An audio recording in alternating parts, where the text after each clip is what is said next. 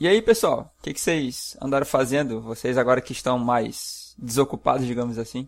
Desocupados é uma bela expressão para desempregado, Essa né? é expressão filha da puta, né? É o vagabundo do século XXI, né, cara? É o desocupado. Exato, exato.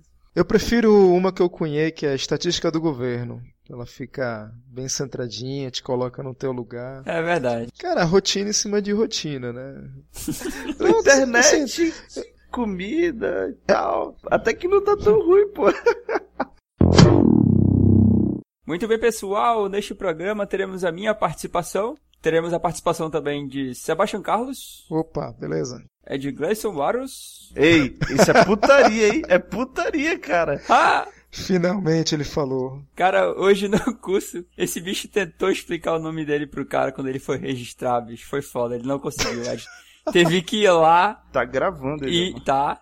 Teve que ir lá e soletrar pro cara do lado dele. Tipo, cara, tem um D aqui.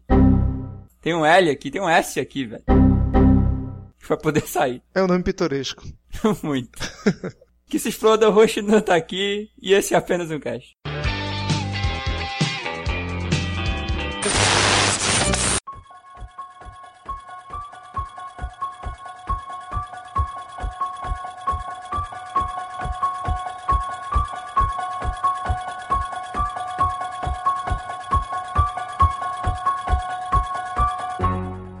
É isso aí, pessoal. Dessa vez falaremos sobre apenas um único assunto.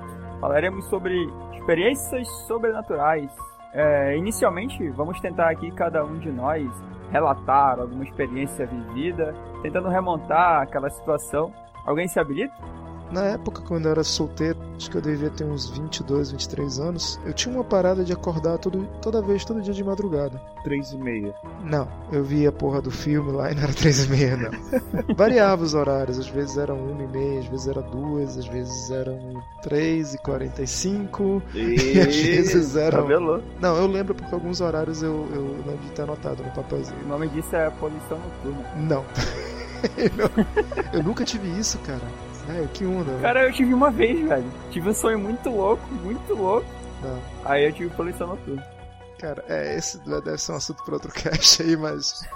A não ser que você ache que isso seja sobrenatural, né? Isso aí, cara. Bom, enfim, o fato é que eu tive, como é que eu posso falar? Meio que um Inception. Tipo, um sonho dentro de outro. Aquele lance de você acordar, tá no sonho e depois acordar de vez. O problema todo é que, vamos dizer assim, na primeira camada, já pra quem viu o filme e tá por dentro da parada, eu não lembro direito como sonho, parece que eu tava andando num corredor, só que era um corredor sem teto, saca? Tipo aqueles labirintos. E o céu tava nublado e tava bem escuro. Só lembro disso. Aí eu acordo, lógico, no meu quarto, normal. E a primeira coisa, meu primeiro sentido que, que, que ativa quando eu acordo é, é o olfato. Não sei porquê, não é nem a audição nem a visão, é o olfato. Eu sempre sinto o cheiro do lugar e eu reconheço o local pelo cheiro. E eu, e, é, eu acho que o meu segundo sentido mais desenvolvido é o cheiro, é o olfato, né, no caso. É, o que aconteceu foi que eu acordei, não abri os olhos, não, a audição estava ainda meio baqueada, mas o olfato estava ok. Quando eu fui querer fazer menção de me levantar, geralmente eu durmo de, de peito para cima. Eu aprendi a fazer isso quando eu fiquei doente muito tempo do estômago e eu não conseguia ficar virado, então eu tinha que aprender a dormir assim. Pouca gente dorme assim, que eu sei. E aí eu não conseguia me levantar, uma força, como se fosse uma mão no meu peito, me deixando deitado totalmente. E aí quando eu fui querer abrir os olhos, eu senti como se fosse um travesseiro vindo na minha cara, querendo me matar, entendeu? Sufocado. Caralho. E com muita força, entendeu, cara? Tipo, devia ser uma pessoa bem forte, alguma, assim, alguma coisa bem Nessa forte. época tu tivesse casado era porque tua mulher tinha descobrido alguma coisa, mas tava solteiro. Não, ela diz que ela vai me matar com água quente no vidro. Caralho, isso é um filme, velho. Isso é um filme, já vi um filme assim. É, porque ela disse que a única, a única forma que não rastreava é água quente no vidro. Pois é, aí basicamente teve essa força, não conseguia, aí eu fiz mais força ainda, bati os pés e me levantei de vez. Quando eu me levantei de vez, eu abri os olhos, estava tudo escuro. Olho pro lado, aí que eu acordo de verdade. Quando eu olho pro lado, eu não tô mais sentado na cama, eu tô deitado ainda. Ou seja, eu saí da, da, da primeira camada e fui pra, digamos assim, pra camada real, pra vida real. Acordei. Só que eu acordei tão exaltado que eu virei pro lado, olhei pro lado, pulei da cama e vi como se, tipo, eu quisesse enfrentar alguém, né? Eu fiquei em guarda, né? Nisso sempre me lembra uma frase do Conan. Uma vez eu li que tinha um rapidinho um quadrinho do Conan que eles libertam um antigo demônio cimério e ele fala todo mundo se cala, né, na presença do cara. O cara era muito foda, era muito destruidor, era um demônio fodão lá. E o Conan é a única, única, única pessoa que fala. E ele fala pro demônio, né? Ele diz: eu, eu sou um cimério, já fui um bárbaro, e para mim o medo só atiça a fúria. Ou seja, das duas reações naturais do ser humano, ou você foge ou você enfrenta. No caso, nessa vez eu enfrentei. E porra, não era nada, né? Fiquei lá em pé, em forma de guarda, né? Suando, com medo tremendo, não aconteceu nada. Lógico, para dormir eu não dormi mais aquela noite, ligar a televisão, mas enfim.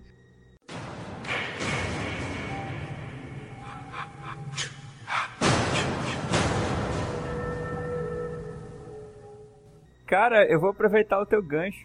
Eu tive, eu tive uma experiência sobrenatural muito semelhante à tua, cara. Tanto é que uma vez eu encontrei um estudo que fala sobre essa parada aí, mas enfim. É, a experiência foi a seguinte: eu tava dormindo já, e aí é como se eu tivesse acordado também durante o momento da noite. Eu não durmo de peito pra cima, né, como tu explicou, mas tava dormindo de lado. A posição se chama decúbito dorsal. Isso eu aprendi num livro que eu peguei emprestado sobre aquele lance da experiência extracorpórea no sono, o lance do cordão de prata, saca? Não sei se vocês já leram sobre isso. Pois é. Já sei bastante sobre isso, cara. Beleza. Ok. Aí é o seguinte, eu tava virado de lado e a minha cama é de casal, né? Então eu tava virado pelo lado pra parede. Eu não conseguia enxergar nada no meu quarto que não fosse só a minha parede. Eu senti, cara, literalmente, senti alguém sentou na minha cama primeiro. Eu ouvi o som do colchão sendo pressionado. Caralho, eu senti a cama descendo um pouquinho por causa da o peso. Do peso da pessoa. Depois eu senti a pessoa se deitando, tipo, as costas e as pernas na cama do meu lado, isso de costas. Caraca. Aí, cara, tipo, já não bastava eu ter sentido isso. É, é tipo, fisicamente eu tinha sentido absoluto que tinha alguém deitado do meu lado eu não conseguia me mexer. Eu tava totalmente paralisado, cara. Nossa. Eu fiquei achando na hora, falei, caralho, será que eu fiquei com tanto medo, tanto medo, que eu fiquei paralisado? Aí depois eu, tipo, tentei me acalmar, não né? falei, porra, eu já tô conseguindo me acalmar, eu tô raciocinando, eu, eu tô. Eu não tô em desespero, pô. Então não é paralisia por causa do medo. Uhum. Porra, o que que eu tenho? Cara, fiz um esforço tremendo, tipo, pra me mexer, tipo era como se eu tivesse é, tão exaurido, tão esgotado, sem força, que eu não tivesse força física para fazer um movimento simples que fosse. Uhum. Eu lembro que no máximo eu consegui tipo mover um dos meus dedos muito levemente, assim, por um movimento muito brusco, assim, simples assim. E eu caramba, e agora o que, que eu faço? Aí eu sempre fui muito religioso e tudo, o procedimento padrão para situações e você começar a fazer preces e tal. Tipo, fui fazendo preces, só que mesmo isso foi algo difícil porque eu não conseguia me concentrar, cara. Eu, eu, a minha linha de raciocínio se perdia durante e eu ficava reiniciando o processo e fiquei nessa durante muito tempo. Até uma hora que eu fui me acalmando mais ainda e as minhas preces começaram a ter início, meio e fim. Uhum. E eu consegui, tipo, recolher um pouco meu antebraço, assim, aí eu fiquei aliviado com aquilo. Tipo, pô, recolhi meu antebraço, tô melhorando, entendeu? Só que eu realmente estava esgotado. Eu tinha dormido, beleza, mas eu tava no nível físico e mental horrível, assim. Uhum. Foi tanto que, ao invés de fazer o que tu fez, tipo, ah, caralho, eu vou ver o meu motivo do meu medo aqui, enfrentar ele e tudo, não. A vontade que eu tive foi de voltar a dormir. De tão ferrado que eu tava, e foi isso que eu fiz eu voltei a dormir depois de ter ficado mais aliviado por ter conseguido mover meu antebraço. E não virou pra ver? Não, cara. Eu tô te falando, eu tava no nível de esgotamento físico e mental, cara, que eu não tinha forças nenhuma para fazer uma, nenhuma outra coisa, eu não conseguia me mexer direito. Caraca, velho. O que tu descreveu assim se assemelha muito ao estado de pânico, né, cara? O pânico real mesmo, não aquela coisa da gente. Não, cara, que... se fosse pânico eu teria energia de cu, cara. Mas é que tá, assim, às vezes nós acreditamos que, por exemplo, sei lá, o pânico faz com que a gente grite, se assuste, não sei o que lá. E às vezes não, pô, tem gente que congela, trava, pô. Quantas pessoas às vezes são, tipo, assaltadas e o cara tá lá pedindo as coisas e ela fica lá parada, estatelada, assim, sabe, em é, pé. É, mas assim, no caso, tô dando uma pesquisada rápida aqui no Último Deus da Era Moderna, e ele tá me falando a tal da paralisia do sono. Teve até isso, um, uma nerdologia sobre isso agora. Uhum, Tem, eu, eu, vou fazer um conselho para vocês. Agora de noite vejam apenas no Google Web, não coloquem imagens, tá? Tem umas coisas meio tensas aqui em imagem.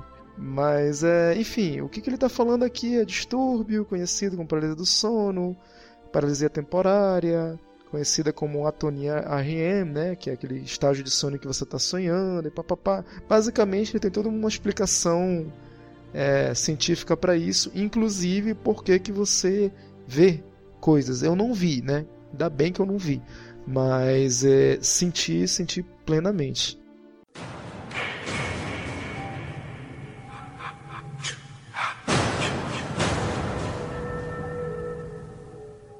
A minha família, por, por parte de mãe, sempre teve um lado assim envolvido com misticismo há, há muito tempo, entendeu?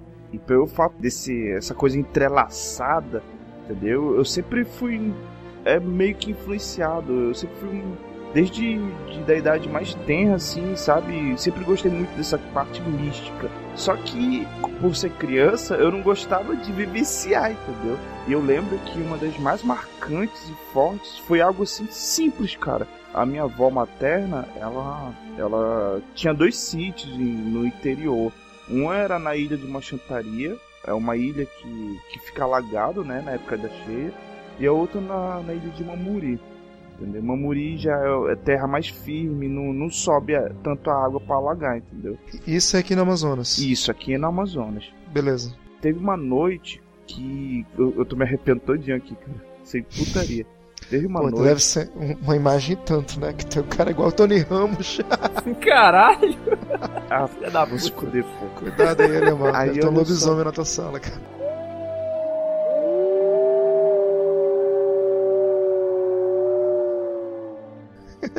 É, a, a, rede que onde eu ia dormir era, que, era uma rede que estava armada perto, encostada na parede. Não dava para me embalar, entendeu? Mas eu, eu me sentia assim, até mais protegido, porque, porra, só tem de um, um lado para me ver alguma coisa. Alguém se aproximando desse só um lado. Aí eu lembro que os mais velhos estavam falando: ah, hoje é a noite de não sei o que, não sei o que, bora lá, é. E a ordem foi: a pivetada toda vai dormir. Só que eu, gaiato, né, não fui dormir, fingi que tava dormindo e tirei o lençol do rosto, né? Aí, aquelas portas que, que é porta-janela, que fica a parte de baixo fechada e a janela aberta, né? Uhum. Cara, eu vi um pessoal passando, aí ficou um. Sabe quando uma pessoa aparenta ser afrodescendente, negra, só que ela tá tão pálida que parece que ela é branca? Sei, sei. Caralho, e à noite? À noite apareceu Porra. um desse. Caraca. E ele encostou na janela e ele olhou para mim. E ele pegou e falou bem assim: Oxê, não era pra estar tá acordado, não, menino. Caralho. Menino era pra estar tá dormindo. Essa noite não é boa pra criança estar tá acordada. Caralho. Vai dormir, vai. Bicho. Bicho. Caralho, velho. Não passou. Não passou nem vento. Eu me embrulhei e fiquei tremendo, entendeu? E eu lembro que eu fiquei com tanto medo que eu dormi, entendeu? Eu, eu, eu capotei assim, sabe? Desmaiou. Eu desmaiei. Desmaiou. Bicho, e assim, detalhe, né? De, no outro dia ninguém comentou nada, ninguém falou porra nenhuma disso. Eu, que caralho é esse, bicho? Foram fazer algum tipo de ritual, estavam invocando espíritos, entendeu? Então, assim, foi tenso, bicho. É, essa pessoa não era nenhum morador, nem nada, né? Isso que eu ia eu perguntar. Nunca tinha visto na vida. Não, você, mas de repente, será que ele era um morador? Em todos os dias que eu fiquei lá, que não era uma vila grande, quem eram os moradores? Era a minha família, meus primos e a minha avó, minha mãe que estavam lá, que não era morador, mas estava lá, e uns conhecidos que, sabe, tu via um aqui e outro lá pra casa da, do caralho. É, interior é tenso por causa disso, né? Distância grande. Mas, cara, tu tem noção do que quer ver uma pessoa com essas descrições? Os olhos deles eram. Era, era, sabe aquele. Tipo, a parte branca era branca, mas a, a menina dos olhos era cinza. Sim. Eu te pergunto, como eu ia conseguir ver olhos desse tipo de noite, sem iluminação, só com a luz da lua? Caraca. Foda, né? É, velho.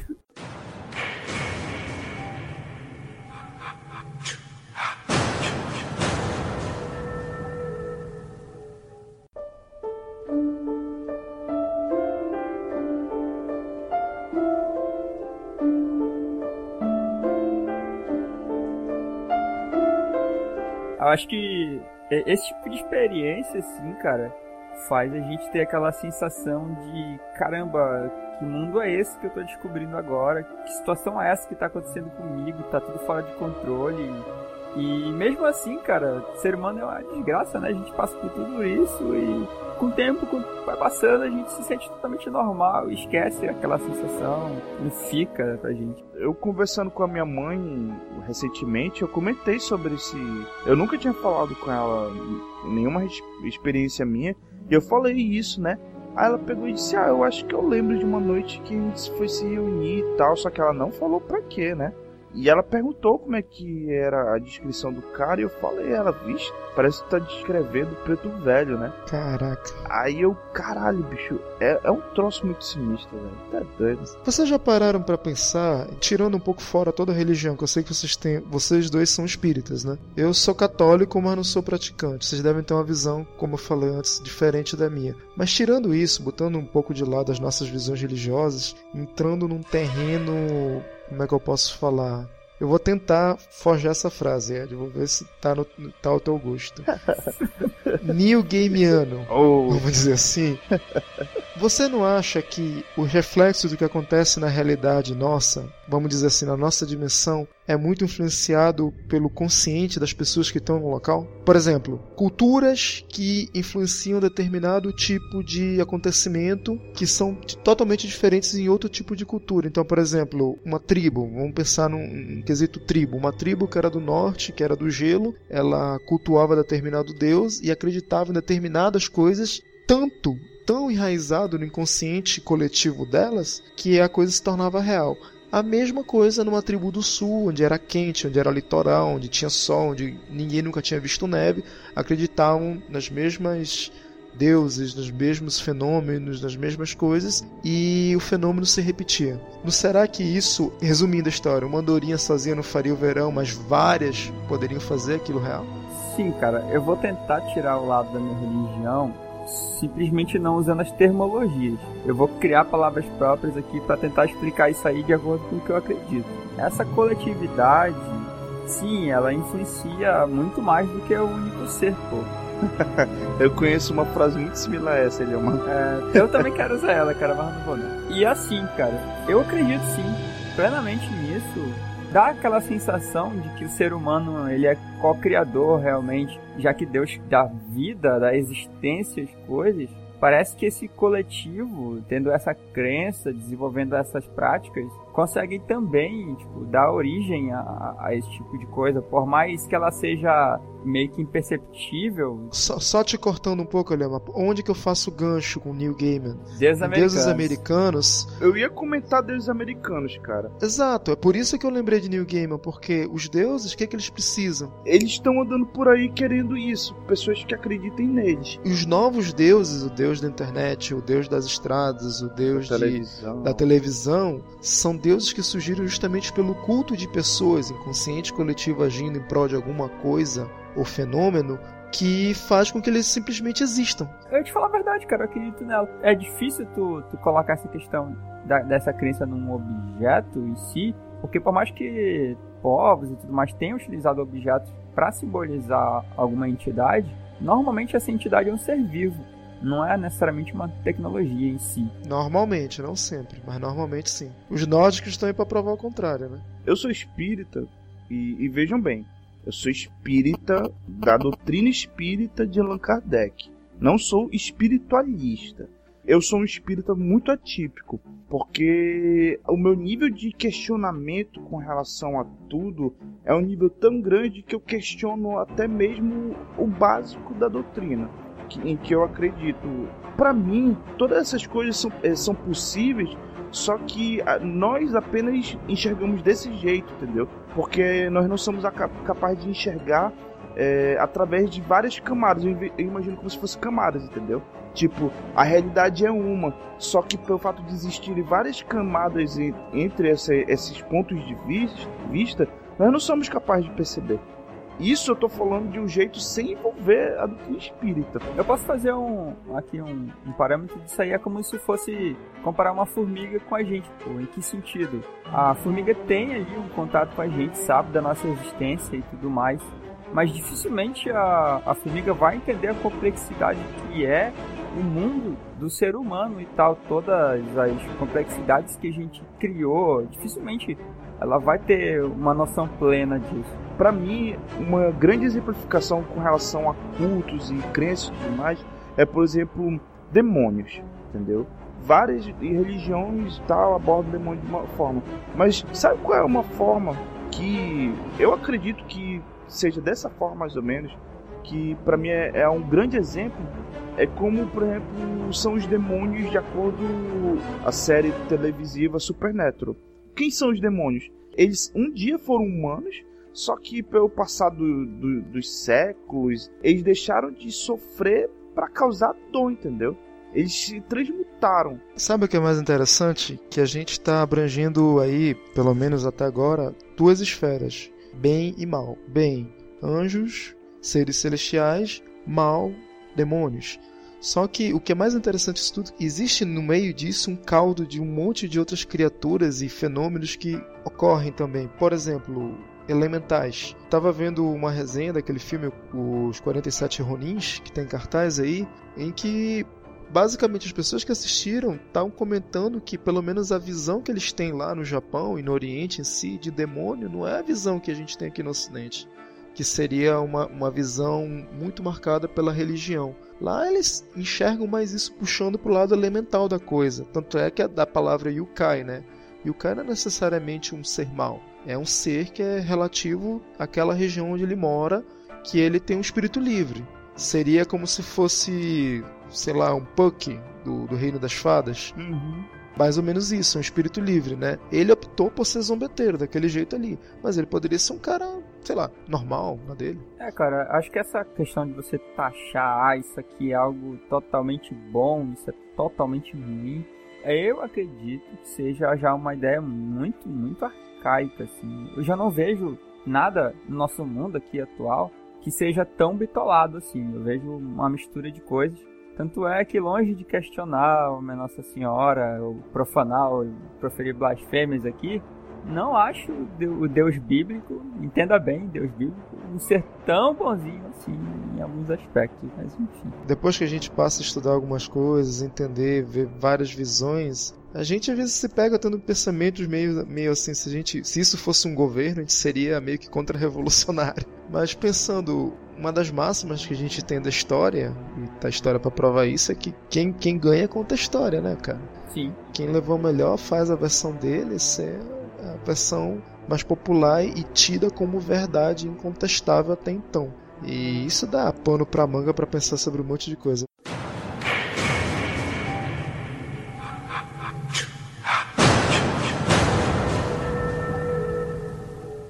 Lá na minha antiga casa, onde eu morava com os meus pais, assim, toda família tem problemas, né?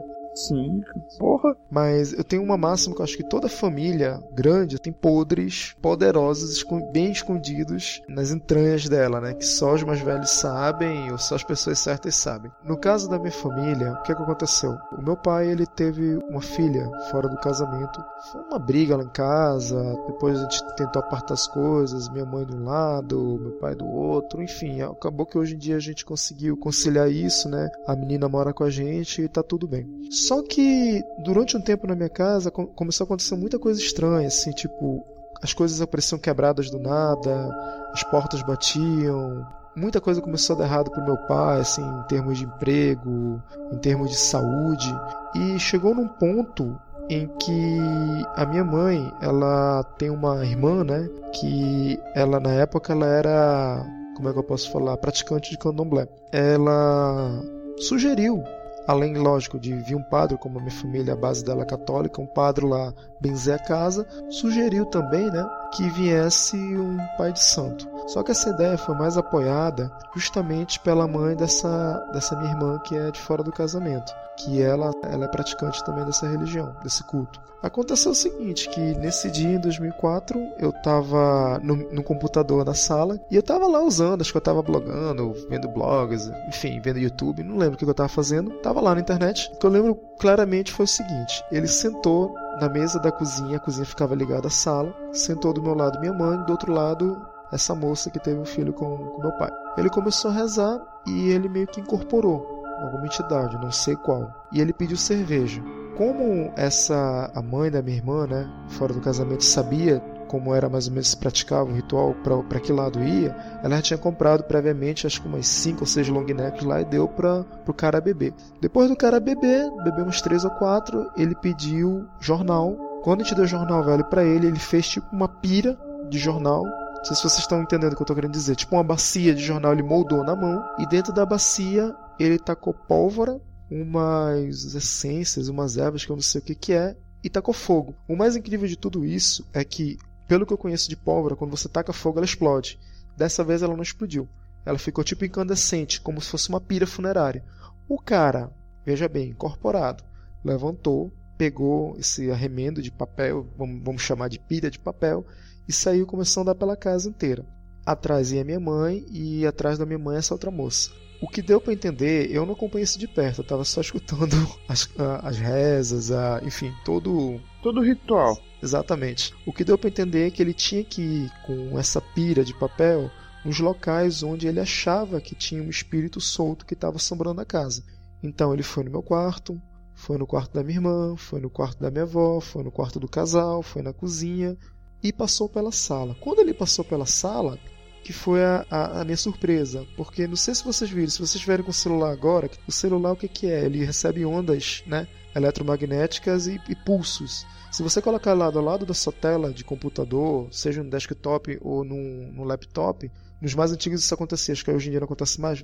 Você vê que a, a, tela treme. Das duas vezes que o cara passou do meu lado com essa pira, a tela do meu computador tremeu e quase desligou. Ele passou uma vez, deu aquele negócio. Caralho. Eu já cabreiríssimo. Foi lá para fora pro quintal. Ficou por lá, depois voltou. Quando ele passou de volta, a mesma coisa. Pum, tremeu de novo a tela. Aí eu já fiquei cabreiro, eu larguei tudo que tava fazendo e fiquei acompanhando de longe, né? O cara chegou de novo na sala, rezou mais uma vez.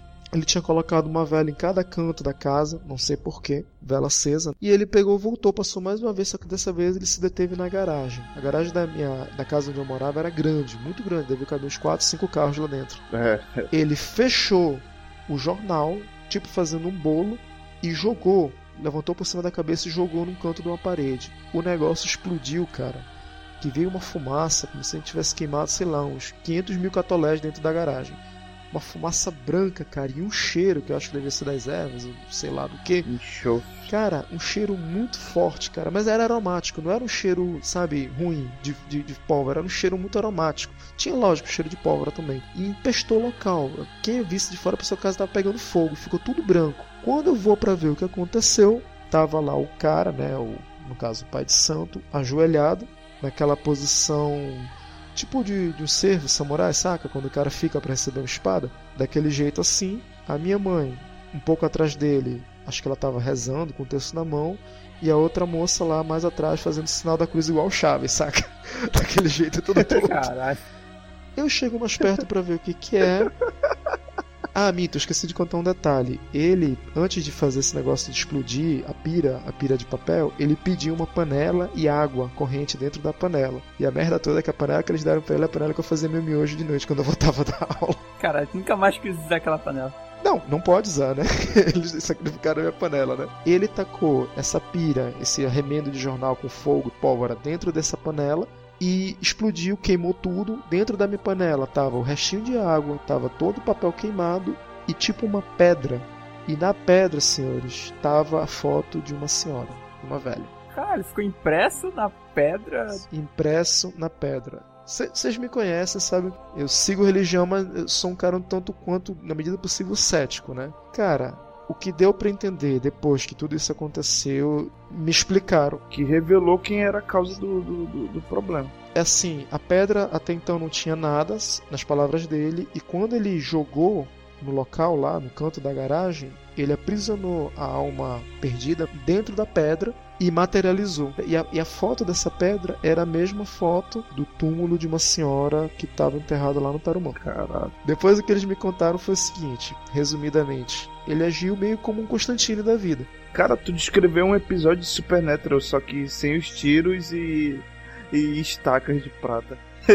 o que que ele explicou? Existem o que ele chamava de magos negros. Quando eles vão fazer malefício para uma pessoa, para uma família, eles podem ou invocar um demônio, só que o problema de você invocar demônio, nas palavas dele, eu não sei o que estou falando, é que o demônio sempre quer uma recompensa, algo em troca, e geralmente o preço é alto. Se o cara não está disposto a dar isso em troca, o que que ele faz? Ele vai atrás de uma alma penada. Então ele pega alguma alma que esteja perdida ainda no plano entre o céu ou o inferno, que esteja no caso aqui, perdido no plano da realidade, nossa, e ele escraviza essa alma por meio de oferendas, por meio de rituais, né? E essa alma fica em poder dele e manda, olha, agora tu vai assombrar tal casa, vai assombrar tal pessoa, vai, entendeu? Vai fazer tal malefício para tal tal pessoa, tal família. E quando eles falam isso, eles usam o termo trabalho. O pai de santo, enfim, o praticante de, de, de Umbanda, quando o Black fez isso com vocês, devia ser um mago negro, segundo ele explicou. E ele usou desse tipo desse artifício. Ele pegou a alma dessa senhora que estava solta, estava vagando, e utilizou para poder fazer malefício em vocês. E agora eu libertei, nas palavras dele. Mas depois tem outros detalhes que minha mãe contou, que eles tiveram que ir numa encruzilhada, desenterrar um pote de vidro que tinha papel dentro, um monte de anotações, meu nome, nome da família, tudo lá dentro. Tipo, era, era um trabalho feito em três etapas. O cara fez por terra, por água, que também estava na água, o cara tinha jogado o negócio dentro do rio e a última etapa era essa, de aprisionar um, uma alma penada para poder mandar para assombrar. Cara, eu vou te dizer o seguinte, eu não duvido nenhum ponto dessa história toda. Eu mais uma vez te diria que eu vou aproveitar em algum momento, não esse agora, Sérgio, para te explicar mais ou menos a minha perspectiva religiosa em cima disso aí, cara. Mas muito interessante, de verdade. Cara, o início dessa história parece aquele, aquele conto do Neil Gaiman que o, o gato paga o preço do, que o diabo vem. Muito foda aquele conto, eu lembro desse conto, cara.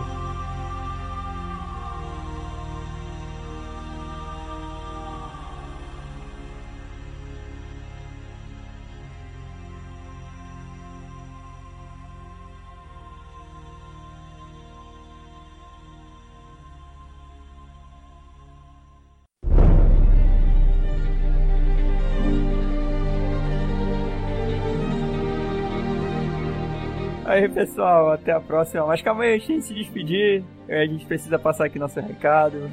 É, a gente queria pedir a todos que contribuam com a gente para deixar seus comentários lá, para incentivar. Nem que seja para xingar. Nem que seja para falar mal do Ed. É, me xinga, porra. Eu, eu, eu, todo dia eu recebo vários xingamentos ao longo da manhã, entendeu? Hater gonna hate. Dei uma passada lá na fanpage, vendo os posts que nosso amigo Vini principalmente tem colocado. facebook.com barra apenas um cast, sendo apenas um cast numeral, como sempre. Site barra blog apenas um cast blogspot.com.br e o e-mail a mesma coisa, apenas um cast, sendo que é do Gmail. Isso aí. Pois é, pessoal, a gente está com o nosso tempo padrão aqui estourado. A gente queria falar muito mais coisas, então a gente promete para vocês que vamos planejar aí um episódio 2. E Beleza. com o nosso host de volta, provavelmente. E Ou deve estar tá assombrando por aí. Opa, não. Corta oh. Inter. Falou. Falou.